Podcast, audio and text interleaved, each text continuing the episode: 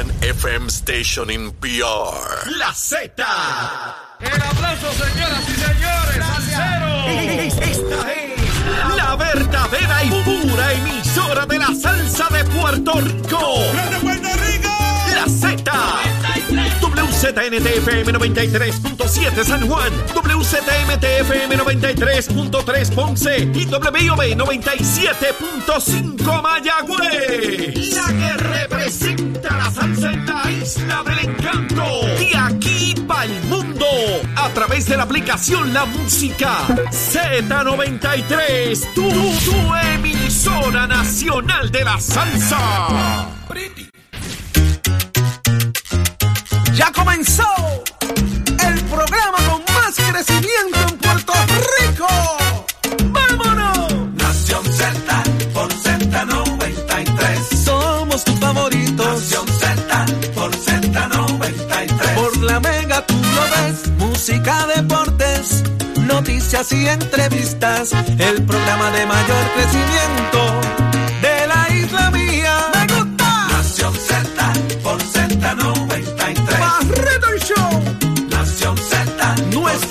Nuestra tierra, nuestra naturaleza y nuestros valores. Esta es tu nación. Hay de exclusivas. Brindándote información que verdaderamente está al día. Nación Z por Z93. Por Mega tú lo ves. Nación Z. De cara a seguir siendo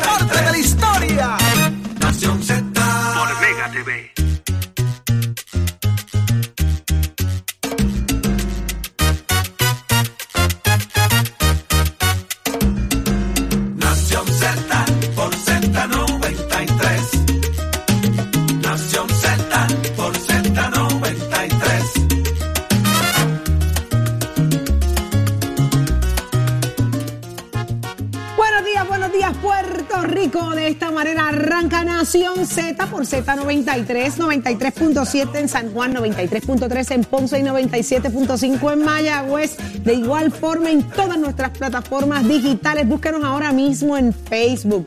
Dele seguir y dele share a lo que estará viendo en la mañana de hoy. Oígame, no sé qué de atrás en el Facebook que vienen cosas brutales para el Facebook de Nación Z. Créame, créame, dele seguir. Haga caso y déjese llevar, que lo bueno está por venir. Eso dijo alguien una vez. Buenos días, Jorge. Buenos días, Eddie. Buenos días, buenos días. Buenos días, Saudi, Eddie, welcome back. Estamos listos para estar con ustedes como todas las mañanas aquí en Nación Z y traerle el mejor análisis de la radio puertorriqueña, que usted comience el día, mire, informadito, la cosa ahí desmenuzada de lo que está ocurriendo en el país, y usted pueda sacar dentro de nuestra discusión y ser parte de la misma a través de las redes sociales. Invitarlos como siempre al podcast de Nación Z en la aplicación La Música para que disfruten de nuestro contenido diario que está ahí para, mire, para que usted escuche, vuelva y repita y esté ahí, ¿verdad? En el debate que generamos aquí diariamente con nuestras opiniones y el análisis. Eddie, buenos días. Buenos días, Jorge. Buenos días, Buenos días. a todos los amigos que nos sintonizan dentro y fuera de Puerto Rico. Un privilegio estar con ustedes una nueva mañana. Hoy, martes 23 de agosto del año 2022. Muchas informaciones para ustedes para poder eh, llevarles el análisis que a ustedes les gusta. Hágase parte de nuestra conversación aquí a través del Facebook Live y también, como muy bien dijo Jorge, los diferentes segmentos en los podcasts. Tenemos un programa lleno, lleno de información y lleno de análisis para ustedes en la mañana de hoy, Saudi. Así mismo es, y grandes invitados en la mañana que nos llevarán esa, esas respuestas que todos queremos. ¿Quiénes nos acompañan hoy, Jorge? El representante de Victoria Ciudadana en la Cámara es José Bernardo Márquez. Oígame, ayer varios legisladores de diferentes partidos políticos hicieron una conferencia de prensa, un reclamo.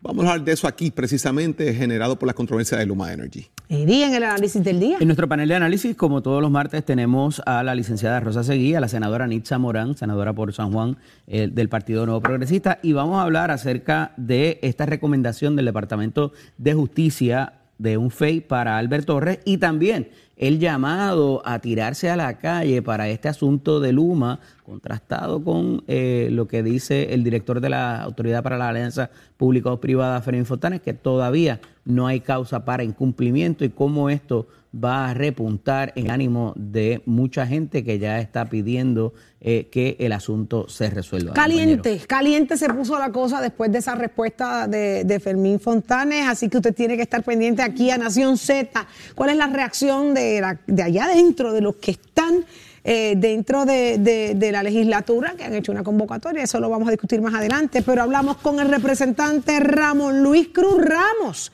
Cruz Burgos. Burgos, espérate, porque yo dije Ramón, porque es el primo. Ah, es ¿eso el es? primo de él, sí. Ah, ok. Exacto, el primo de él. ¿Cómo lo presenta? Oye, te lo presento. Ramón Luis Cruz Burgos. Y él es del Partido Popular Democrático. ¿Qué será lo que está pasando allá adentro? ¿Cuál es la postura del Partido Popular con todo lo que está ocurriendo? Usted se entera aquí y de igual manera el análisis más completo el nuestro, el licenciado Leo Aldrich. Eso y más en Nación Z que apenas comienza. Pero ¿cómo amaneció Puerto Rico y el mundo? De eso sabe Carla Cristina. Adelante, Carla. Buenos días. Carla. Buenos días para ti, para Saudi, Eddie, Jorge y todas las personas que nos ven y nos escuchan a través de todas nuestras plataformas. En los titulares, la oficina del panel sobre el fiscal especial independiente acogió ayer la recomendación de justicia del Departamento de Justicia y designó un fiscal especial independiente para investigar al senador del Partido Popular Democrático, Albert Torres Berríos, por infracciones al Código Penal relacionadas a extorsión, así como violaciones a la ley de represalias contra un empleado por ofrecer testimonio y ante ello el presidente del Senado, José Luis Dalmao, relevó al legislador de la presidencia de la Comisión de Recreación y Deportes mientras dure la pesquisa. Por su parte, Torres Berríos dijo que una vez más enfrentará el asunto y expresó estar seguro de que nuevamente el país conocerá la verdad. En otros asuntos, la Administración de Servicios Generales atribuyó el atraso en los procesos de compra a la falta de planificación financiera de las agencias gubernamentales, ya que, según alega su administradora y principal oficial de compras del gobierno, Carla Mercado, estas someten las requisiciones para proceder al proceso de subasta sin contar con presupuesto suficiente para cubrir el gasto de los materiales o del equipo que éstas solicitan.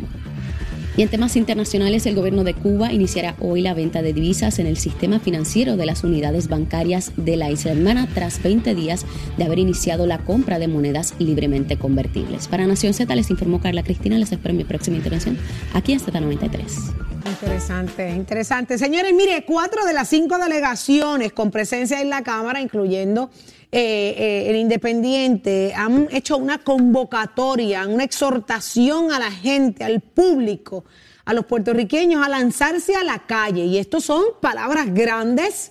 Yo creo que esto nunca había pasado, que venga de la Cámara de Representantes, de la propia legislatura, convocar a la gente a tirarse a la calle en contra del contrato de Luma.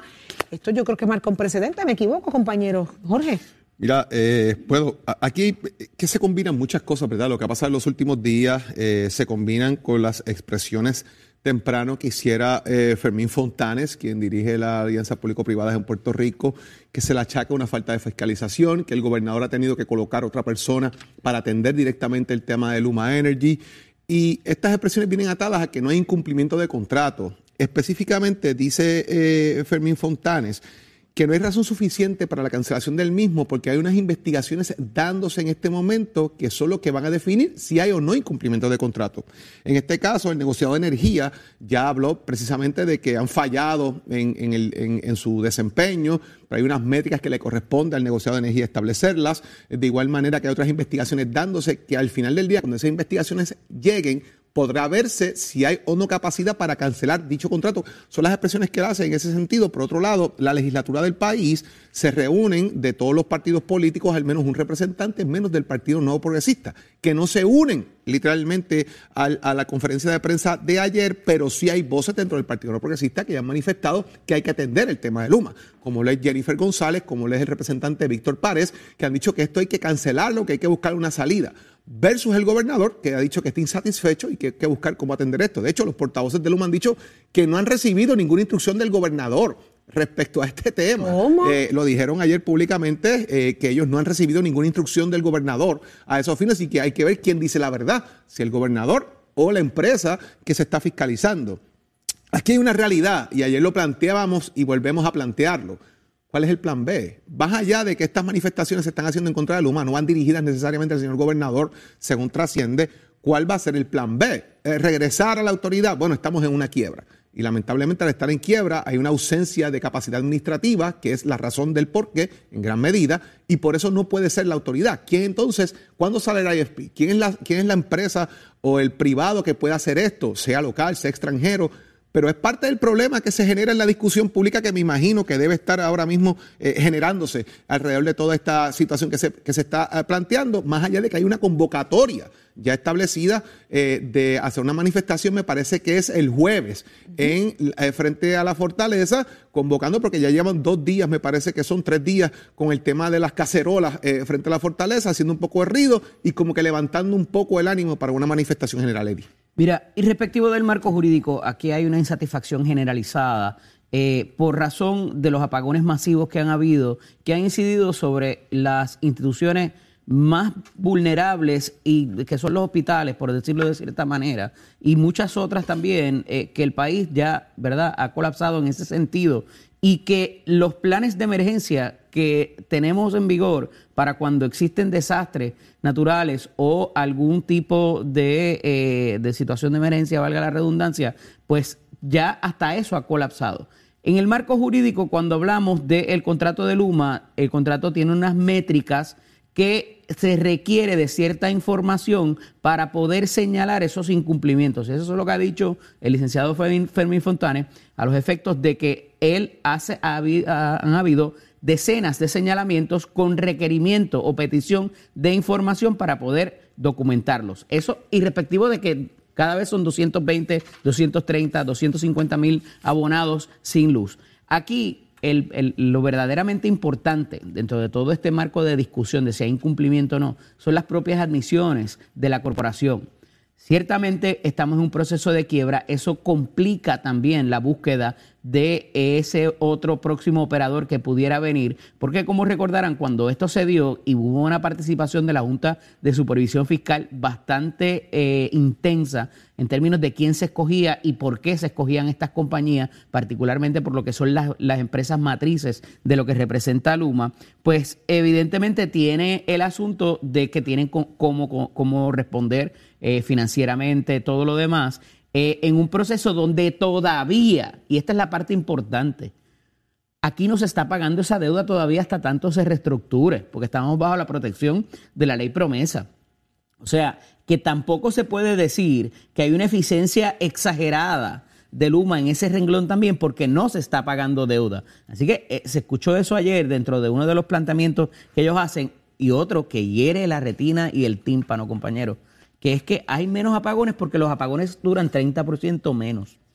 O sea, hay más de lo que había cuando estaba la Autoridad de Energía Eléctrica, pero la, la luz se va por menos tiempo. Esa es la, quizás, la, no, no quiero decir ni justificación, pero el consuelo que dan ellos dentro de sus desacertadas, eh, el cúmulo de desacertadas contestaciones que ofrecen y justificaciones o respuestas a lo que es la insatisfacción generalizada.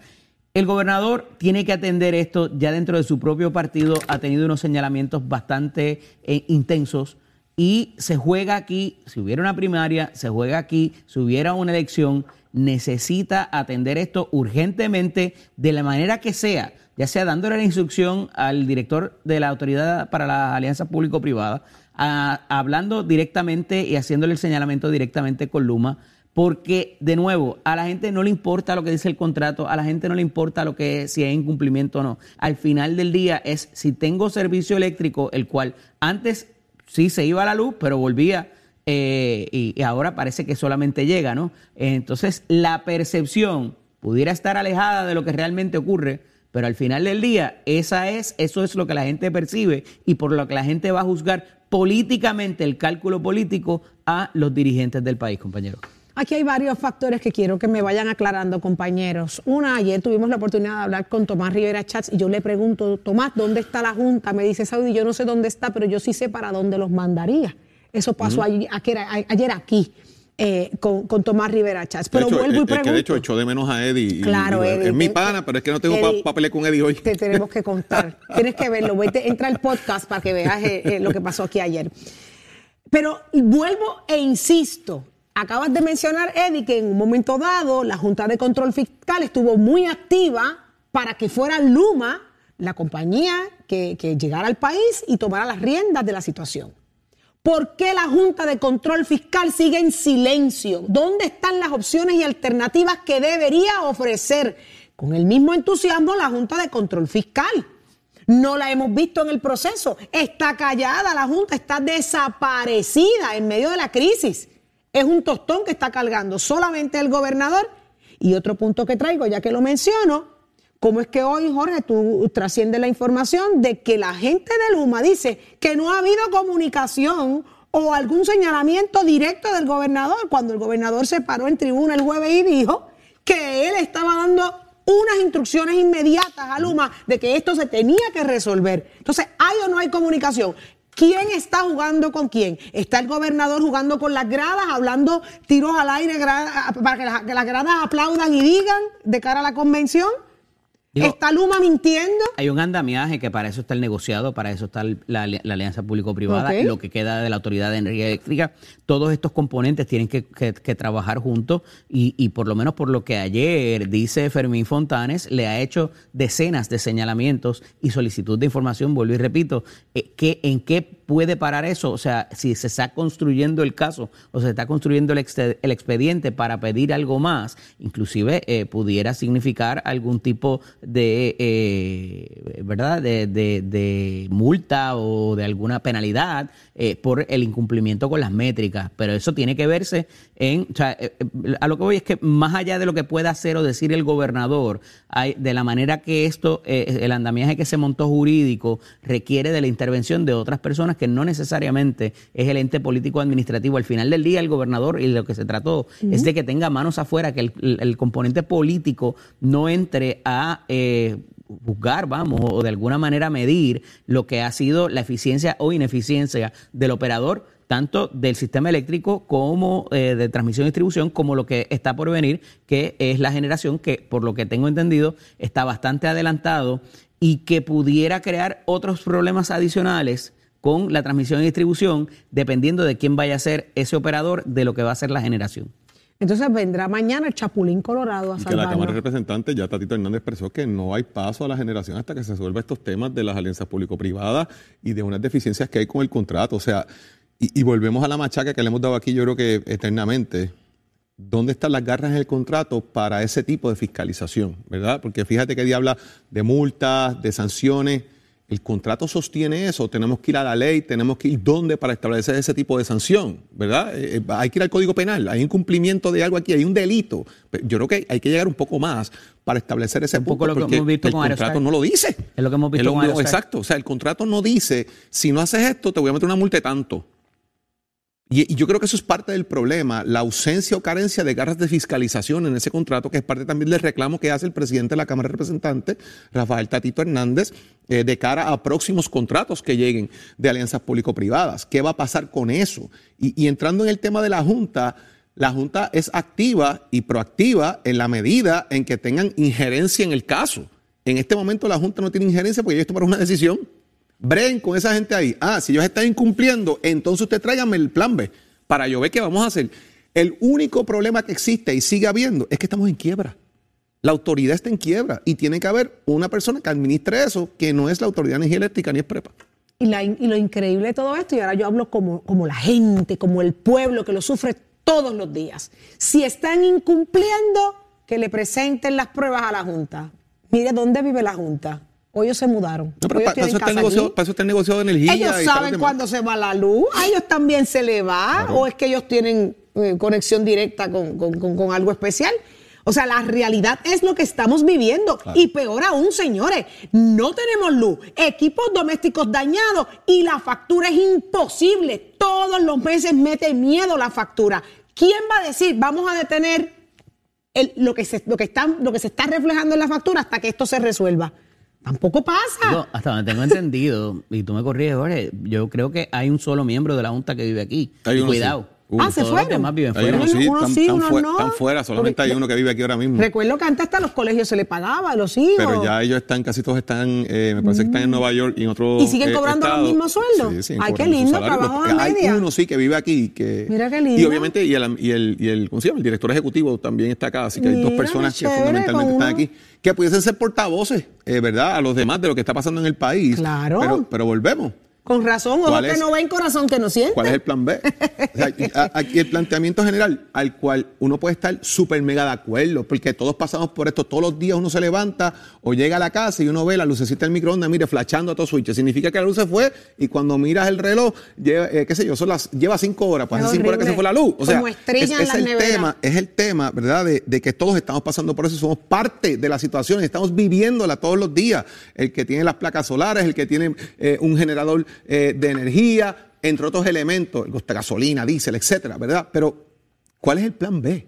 ¿Qué va a pasar? Salimos de esto, fantástico, mañana lo vamos a eliminar. ¿Con quién es la transición? Esa parte es importante, Jorge, porque, eh, y, y yendo principalmente a por donde empieza, ¿verdad?, Eh, la discusión de nosotros, el asunto del llamado de diversos grupos, además de los legisladores, eh, a hacer este tipo de manifestación, hay que cogerlo con pinzas, porque al final del día, y yo sé que tú también, o sea, somos defensores de las estructuras de cómo funciona el gobierno, porque no puede haber anarquía, no puede haber caos, no puede haber destrucción de propiedad, como vimos en un momento dado en el 2019. Hay que tener mucha cautela y sensatez a la hora de hacer estos llamados y de alguna manera saber cuáles son las alternativas que hay en ley eh, y orden eh, para poder mover el asunto y no simple y sencillamente una desestabilización del sistema. No, no nos es, ¿verdad?, beneficioso ni para el sistema eléctrico, ni mucho menos para el sistema de gobierno, el que se intente eh, hacer un llamado al caos. Y hay que tener mucho cuidado con eso y responsabilidad por parte de las personas que lo están haciendo, que lo vimos en el pasado, que de momento ¿verdad? Eh, tomaron su espacio y no necesariamente estaban presentes al momento de resolver el asunto, eh, y sí para eh, la queja y la, y la protesta. Así que, de nuevo, o sea, sabemos que hay mucha insatisfacción, sabemos que hay mucho coraje y molestia, pero cuidado con los llamados que se hacen y para qué y por qué, sobre todo, que el llamado no sea simple y sencillamente para desestabilizar un gobierno y sí para que hayan alternativas de que esto de alguna forma se resuelva. Que podemos de estar de acuerdo, que podemos estar de acuerdo en que esto está mal, en que estamos todos padeciendo de esto, de que hay que hacer un reclamo, de que a veces hay que, mire, mire, gobernador, eh, métale mano al tema, o sea, hay que, a veces hay que hacer un reality check. Porque, Pero es que ¿verdad? ese es el yo, gran yo- yo le he problema, dicho muchas Jorge. veces, el, el problema de Fortaleza es que tú no te puedes enajenar de lo que pasa en el país por escuchar a tres asesores que te van a decir lo que tú quieres escuchar. No lo que pasa, sino lo que tú quieres escuchar. Y ahí es donde está el problema, que hay que decir la verdad. Mire, la cosa está allá afuera complicada. Entonces, si yo escucho una entrevista eh, de, de- y, y sin ningún tipo de problema, ¿verdad? Una entrevista que generó ayer Sujei Lamela, precisamente con una persona asociada a Luma, el portavoz de prensa de Luma, diciendo que aquí no ha llegado ninguna instrucción del gobernador. Pues entonces, ¿qué es lo que está pasando? Estamos, como dice Saudi, ¿lo hablamos a las gradas o estamos actuando de buena fe? O Luma está mintiendo descaradamente para decir que ya aquí puede hacer lo que le dé la gana. El tiempo no- Y ahí es donde la cosa como que no cuadra. El tiempo no es su aliado and this is not gonna go away eh, Eddie, y la gente se va a olvidar. O Eddie, sea, y yo estoy de Digo, acuerdo, gente, yo estoy digo, de acuerdo no con se todo. van a olvidar de este tema de Luma. O sea, vuelve a hacer esto. Is this the top of the iceberg? Para la campaña política del PNP, ya Jennifer González lo identificó, por eso Hace es su caballito de tiempo, pelea. hace Y le hemos, tiempo. di- Eddie y yo le hemos dicho aquí, y, y Eddie lo trajo a un punto, y tú identificas cuál es tu caballito de pelea. Ella lo identificó desde bien ser- temprano en el juego. Vamos a ser realistas. Yo estoy totalmente, y quiero dejar esta línea bien clara. Todo lo que dijo Eddie, yo estoy totalmente de acuerdo. Aquí no nos pueden utilizar como pueblo para, para, para agendas políticas. De Eso acuerdo, yo estoy de acuerdo, totalmente de acuerdo. de acuerdo. Y cuando que digo que soy defensor del gobierno, de la institución, de la institución, no del gobierno de porque turno, ¿verdad? Porque para necesitamos eso De lo que son las estructura. estructuras gubernamentales y su Estamos de acuerdo, función. Estamos de acuerdo, pero eso pasa, señores, si tuviéramos un barco con timón, si el timón tuviera buen capitán y nos llevara por la vía correcta y estuviera, estuviera de frente a los problemas del país. El gobernador luce enajenado y no es nuevo. Esto no es nuevo. Lleva tiempo así. Los mismos de su partido lo han identificado y voy a señalar directamente a Jennifer González, y tú lo acabas de decir. Encontró su caballito de pelea para, su, para, para llevar su campaña, para demostrar que el gobernador no está enfocado en los problemas del país. Cuando digo el gobernador, no lo coja personal. Mire, ahora digo yo como leo, besito en el cuti.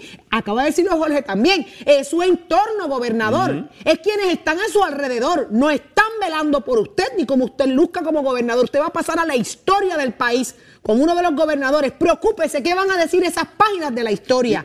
Pero su gente alrededor no le está haciendo bien. ¿Quiénes son? Eso lo sabe usted. Lo sabe usted, pero no tenemos capitán. El barco va, mire, el timón, el timón no tiene quien lo dirija. Este, este país, un país exigente y estamos oprimidos. oprimidos. Nadie va a tolerar vivir así, lo- con una isla tan triste- bendita como esta. Y lo triste, ¿verdad? Que esta situación opaque otras cosas. Pues ¿Verdad? claro. Porque la cantidad de dinero que está llegando al país, Todo pasa el proceso de reconstrucción, la manera en que se están manejando algunos asuntos Los en Puerto. Rico, que hay situaciones positivas del gobierno, Pero ¿quién habla pasan de eso? totalmente desapercibidas porque el tema de la energía eléctrica, que tiene incidencia en la economía, en la salud, en todo. Literalmente está opacando lo bueno que puede hacer el gobierno. Hay varios funcionarios que tienen un buen, di- un buen delivery y que hablan de lo que están haciendo positivamente. De acuerdo. Yo, yo puedo resaltar a, a Joel Pizá y a, otros, y a otras personas que tienen un buen delivery en lo que están haciendo en sus agencias, versus que eso bueno quede en la posición número 300 en el papel, porque la energía eléctrica y el tema de la energía en el país se está tragando todo Es lo que el gobierno puede hacer.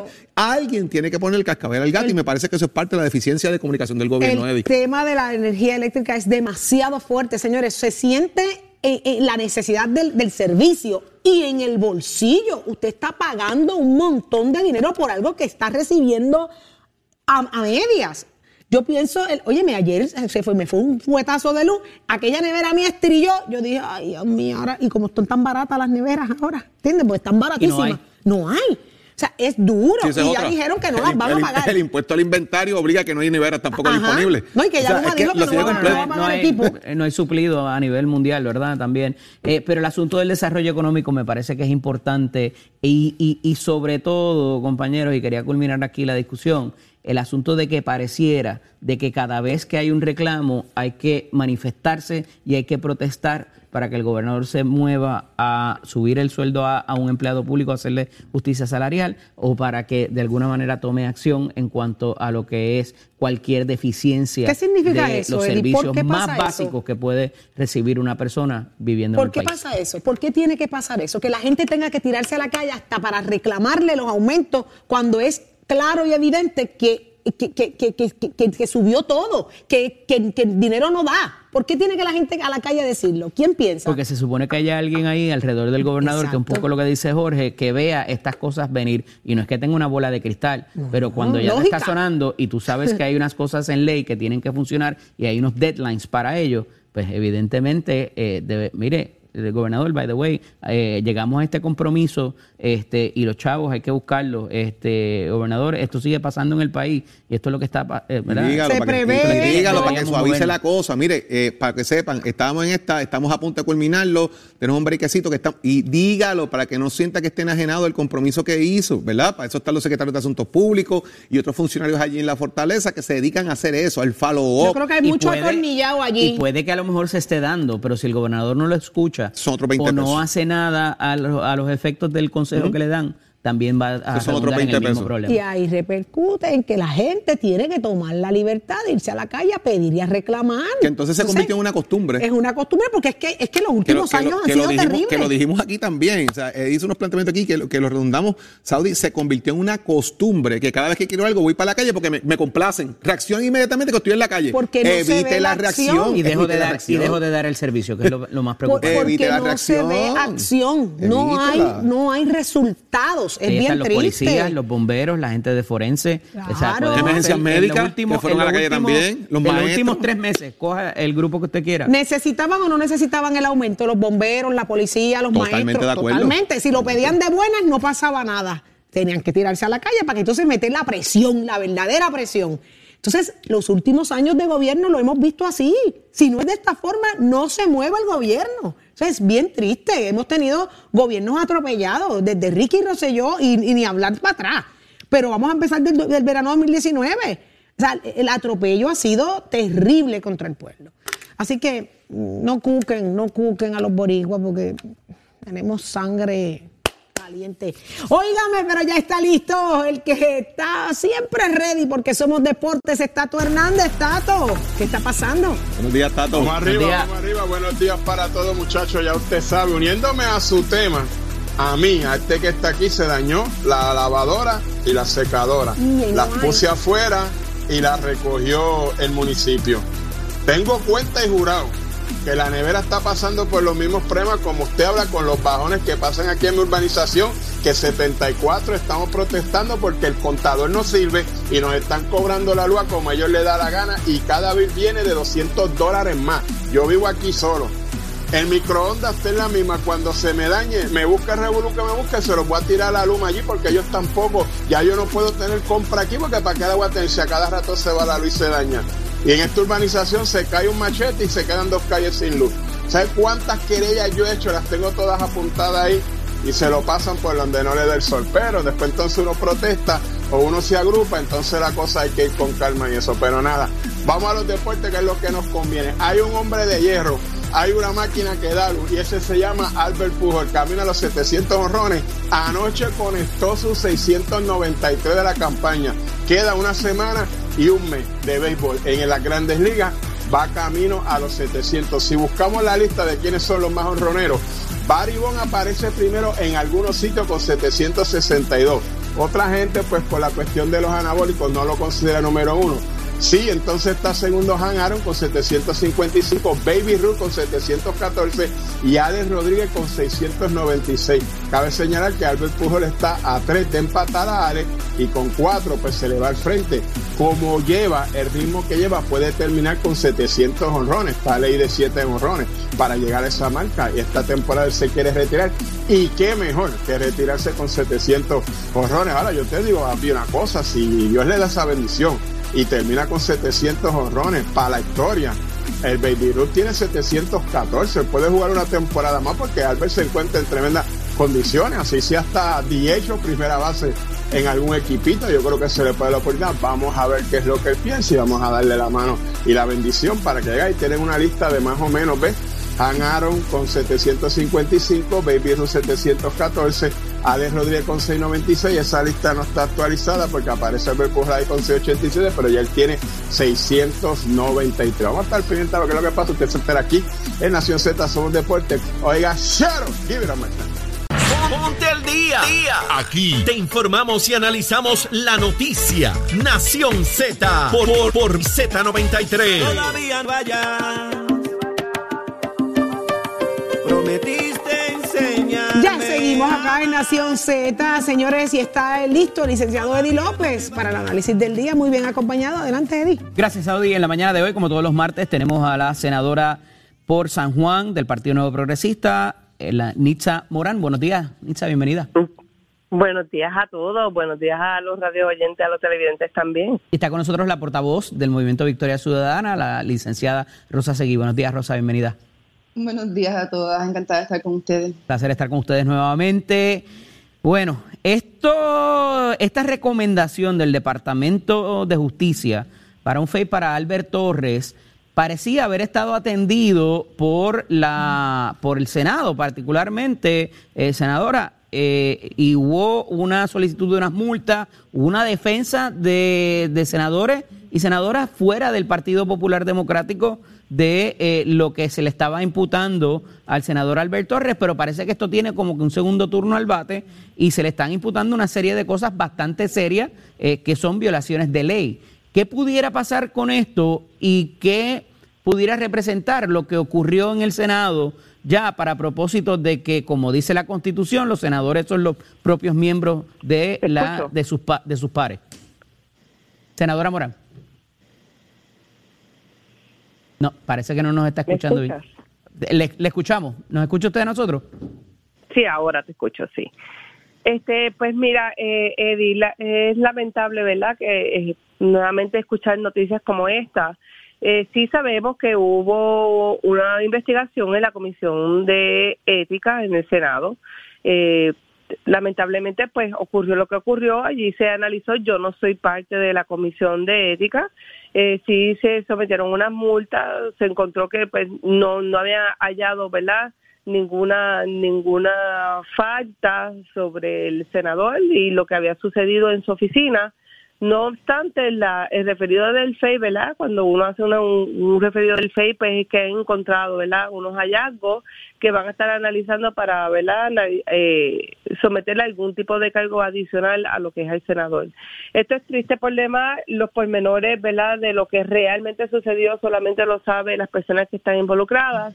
Eh, y si fuese así y el FEI está haciendo la investigación y si se cometió algún tipo, ¿verdad?, de gestión este no profesional en la oficina del senador, pues pues hay que atenerse a las consecuencias, Eddie. Yo creo que eh, todo, todo Puerto Rico, todos los, los constituyentes estamos eh, mirando todo lo que está sucediendo, ¿verdad? En las conductas sobre eh, nuestras personas. Somos figuras públicas, tenemos que estar vigilantes de cómo nosotros vamos a comportarnos. Nosotros ya sabemos cuáles son los reglamentos de ética. Cuando uno entra aquí, ¿verdad? Uno coge unos cursos eh, sobre las irregularidades que no deberían de estar cometiéndose.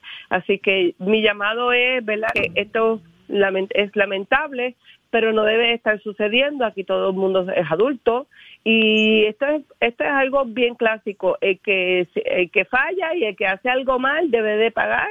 Este, lo que me lamenta es que si verdaderamente terminamos eh, la referido de fe y, y encuentra alguna falla que necesariamente resulten en una renuncia posteriormente, pues pues vamos a sufrir, ¿verdad? Que se quede un escaño, el Partido Popular va a tener que hacer unas primarias, etcétera, etcétera.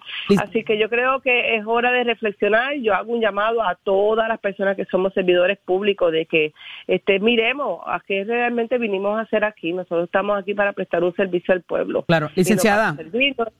Y no, sacar ventaja de nuestras posiciones. Licenciada, según un informe preparado por la División de Integridad Pública y Asuntos del Contralor, eh, se reveló que existe causa suficiente para creer que Torres Berrío incurrió en conducta de naturaleza delictiva. Eh, entre otras, las alegaciones es que eh, el senador tomó represalias en contra de una de sus eh, em, empleadas o ex empleadas tras la presentación de una querella de, acoso. También se señaló que el, senador utilizó recursos públicos y empleados para su asunto político partidista y que solicitó dinero a sus empleados para obtener asuntos personales, entre otros planteamientos dos de las defensas más férreas vinieron de María de Lourdes de Santiago y de, la, y de la senadora Rodríguez Bebe en un momento dado. ¿Por qué esto no se atendió o, terminó, culminó con el asunto de, de ético ante el Senado y tiene esta segunda pata, por decirlo de cierta manera, en términos de lo que es el sistema eh, criminal de justicia? Bueno, eso, el, el, proceso pudiera terminar en referidos a justicia. Y si mi recuerdo no me falla, eh, hubo eh, senadores y senadoras de minoría, eh, incluyendo el senador Henry Newman, que hicieron un informe de minoría que recoge precisamente muy similar al referido que hace el FEI. O sea que esto es una secuela de lo ético, entonces, del procedimiento ético. Pudiera ser, no, no, tengo los hechos claros, pero sí sé, ¿verdad?, que parte de los procesos que se llevan a cabo en las comisiones, ¿verdad?, no solo en la de ética, incluyen referidos a justicia. Así que no sé cómo es que pasa, ¿verdad?, que llega ese referido, pero sabemos que se puede hacer, ¿verdad? Eh, no es la primera vez que, vemos que distintas personas de distintos partidos hacen referidos a, otras personas. Eh, yo estoy de acuerdo con la senadora que nadie debe alegrarse de lo que está sucediendo, ¿verdad? Esto lacera la confianza del pueblo, eh, continúa lacerando la confianza del pueblo en nuestras instituciones y sí entiendo la preocupación también de que pudiéramos estar ante otra vacante, otra elección especial, ¿verdad? y eso pues ya han sido demasiadas, ¿no? En el Senado, en la legislatura, ¿verdad? Pero en distintas posiciones. Así que, pues, la, la, esperanza es que si hubo alguna falla, ¿verdad? Como, como se demuestra en, en distintas, en, los referidos, eh, que si se, que hay unas que se pueden, ¿verdad? Demostrar con, con el espacio de tiempo, ¿verdad? Un referido o una queja de la empleada y luego se le cancela el destaque, ¿verdad? Y eso es lo que da paso. Pero a lo que voy, licenciada, ¿por qué no es cosa juzgada, ¿verdad? El, el concepto que, que nosotros conocemos como letrado, en términos de que ya hubo una sanción, ¿por qué no se terminó aquí? ¿Por qué se da paso entonces a, algo adicional? Sí, son procesos paralelos, ¿verdad? Que tienen distintos quantum de prueba, que son distintos procesos. El criminal, entonces está el ético, está el civil.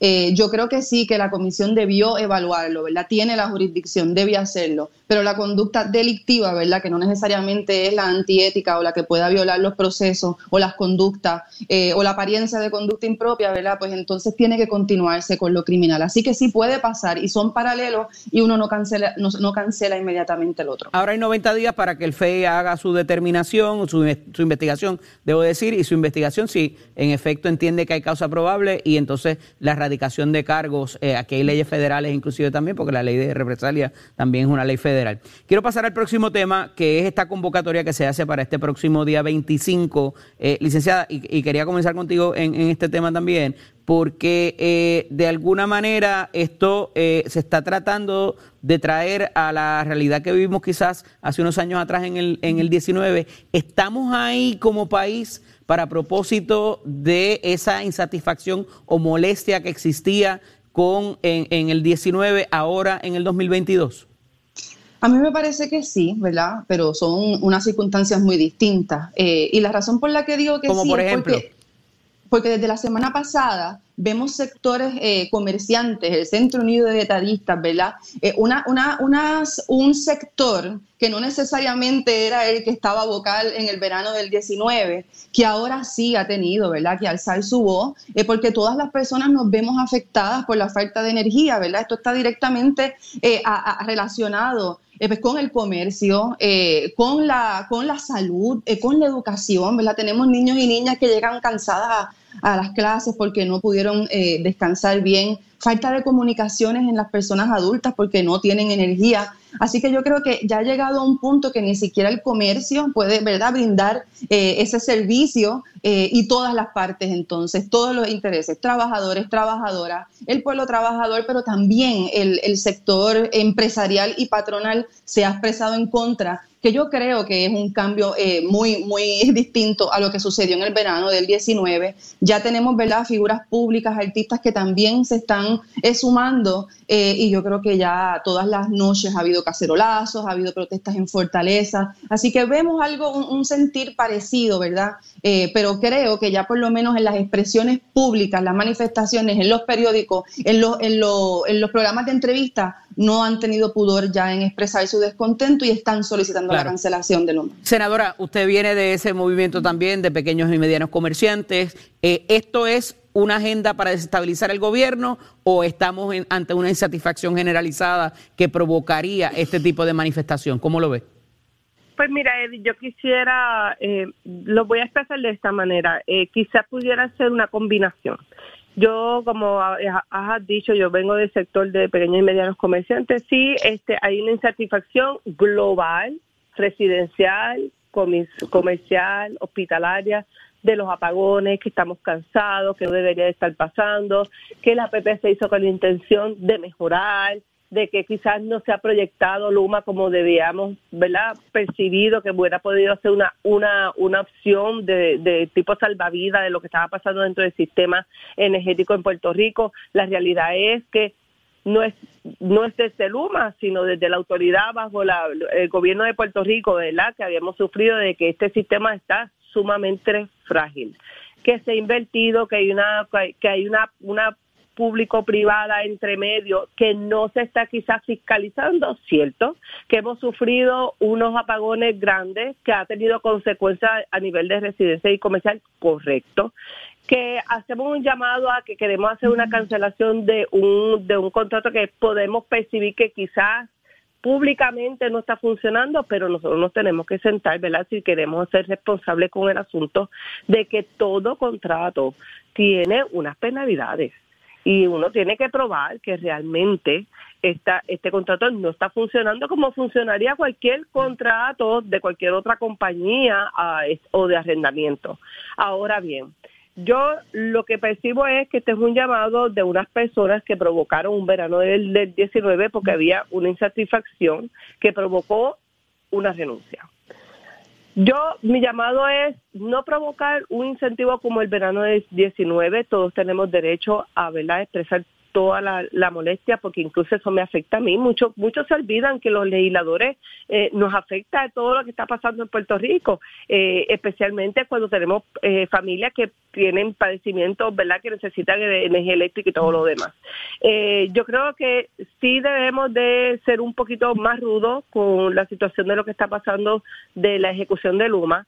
Eh, hay que evaluar realmente si los contratos y las cláusulas nos están permitiendo cancelarlo, ¿verdad? Porque hay que ser responsable como gobierno. Recordemos que estamos bajo una quiebra, que la cancelación va a incurrir en un gasto millonario para el pueblo de Puerto Rico y si los residentes y los comerciantes están dispuestos a tener que pagar esa cantidad de dinero, yo estoy bien segura que responsablemente el gobierno, solamente por la falta de ejecución, va a tener que cancelarlo. Yo- Ahora bien, todas estas personas que están haciendo este llamado, ¿verdad? Y el perfil de ellos, eh, muchos de ellos pudieran cooperar con lo que está sucediendo. Eh, la falta de mantenimiento, quizás, ¿verdad? Ellos tienen unos recursos económicos extraordinarios que pudieran estar aportándonos, ¿verdad? No es para que Luma se quede, sino para Los que mandamos- los mandamos a dar mantenimiento como y a- con el hospital. Pues mira, quizás uno un- uno- unos generadores para los hospitales que estas personas pudieran cooperar económicamente, ¿verdad? En lo que nosotros podemos dilucidar lo que está pasando con Luma, algún llamado de que realmente no sea una revolución, ¿verdad? Es que no desestabilicemos nuevamente la parte emocional este, de, de- de Puerto Rico, como pasó en el verano del 19, y no provocar, sino evaluar para poder tener una solución real. En vez de que Pero convoquen marcha, los mandamos a Deyelval y que a, y a que desganchen, Puerto senadora. Rico. Este, son artistas, son nos representan, tienen un poder económico y lo que hago es un llamado de que si conocen realmente lo que está pasando con Luma, eh, pues hago un llamado de que nos ayuden. Gracias, Nos senadora. ayuden a, a poder ¿verdad? A atender esa necesidad inmediata, especialmente en la parte de salud. Me parece que no me escucha, pero gracias, senadora. Tenemos que concluir. Agradecido porque estuvieran disponibles para nosotros. Los mandamos, en vez de a convocar mancha, los mandamos a, a que a que deshielven y desganchen. Gracias a ambas por estar disponibles. Un abrazo. Hasta luego. Gracias a todos. Buen día. Saudi, pasamos contigo. Yo entendí. Bien. Ya Vamos allá. Matamos a Luco para que busque el trimmer. Vámonos. Vámonos con Tato Hernández. Gracias, Nicole. Tato Hernández, adelante. Somos deporte. Tato, tengo un machete para ti. y un trimmer. Y tengo un par de. Y tengo unos guantes también a Tato Hernández. A que trepe poste. ¿Qué tú quieres? A que trepe ¿Tú poste. vas a trepar y, poste? y quitar las líneas, seguro. De eso se trata. Buenos días, Tato Dímelo, Tato. Hernández. Somos deporte. Adelante. Que trepe poste yo, muchachas, será para qué, compa. Yo voy a ti, yo a voy a trepar ti. por un poste por ahí. Yo voy a Muchachas, reparte encanto. Yo voy a Mejor ti. déjame abajo, bregando con las líneas y eso, y todo lo que se recorte, pues ponerlo en unos troces que todo eso lo compacte y eso venderlo como como la, la fanfugia esa que le echan a los potreros para que los caballos anden por ahí, para de ahí también sacar negocio, porque como vamos, hay que inventarse algo. Así mismo es. Pero vamos a ver qué pasa. Mira, estamos contentos en nuestra selección nacional de voleibol boricua. Parte para Polonia porque van a estar jugando allá el campeonato mundial de voleibol. Puerto Rico tiene un buen fogueo con el equipo Club Salaca KDC. Es el equipo campeón de la Liga Europea. Vamos a tener unos jueguitos con ellos porque entonces el sábado rompemos en ese gran torneo del Mundial de Voleibol. Estamos en el grupo A donde está Puerto Rico, Túnez, Serbia y Ucrania. No es nada de fácil, pero nosotros llevamos un buen equipo para allá que nos va a estar representando. Así que en el premundial se hizo muy buen augurio de esto. Vamos para ese mundial entonces para dejársela caer y que el mundo sepa que en Puerto Rico hay unos ibaritos que le juegan al voleibol y de qué manera vamos a estar pendientes a toda la expectativa que hagan estos muchachos por allá. Mientras tanto, usted se entera aquí en Nación Z, somos deporte. Achero, give it on my friend.